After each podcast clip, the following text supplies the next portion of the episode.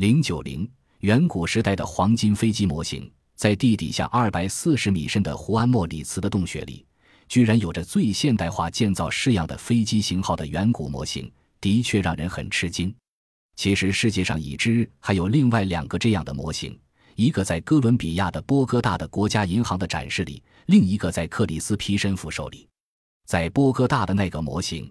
几个世纪以来被考古学家当作宗教事物。这些考古学家不无惋惜地对我说：“什么也别再进行了。”可是航空专家又仔细观察了这个模型，并在风洞里进行了研究。他们认为这是一种飞机模型。纽约航空研究所的阿瑟珀伊斯利博士认为，说这种东西是在描述一种鱼或者一种鸟，这种可能性是最不可信的。不仅因为这个黄金模型是在哥伦比亚的地下深处发现的。并且，这位艺术家见过的绝不是一种海鱼，而且也因为人们不能想象会有长着这样一种翅膀和垂直竖起的张开尾翼的鸟。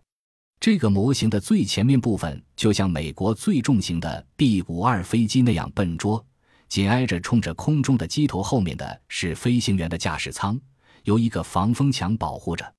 这个因装有推进系统而显得大腹便便的机身。在气体动力学的对称中，停卧在两个被弄成圆形的机翼上。在波哥大的这个模型有两个像协和式飞机的三角形机翼，并且像协和机一样有尖尖的机头，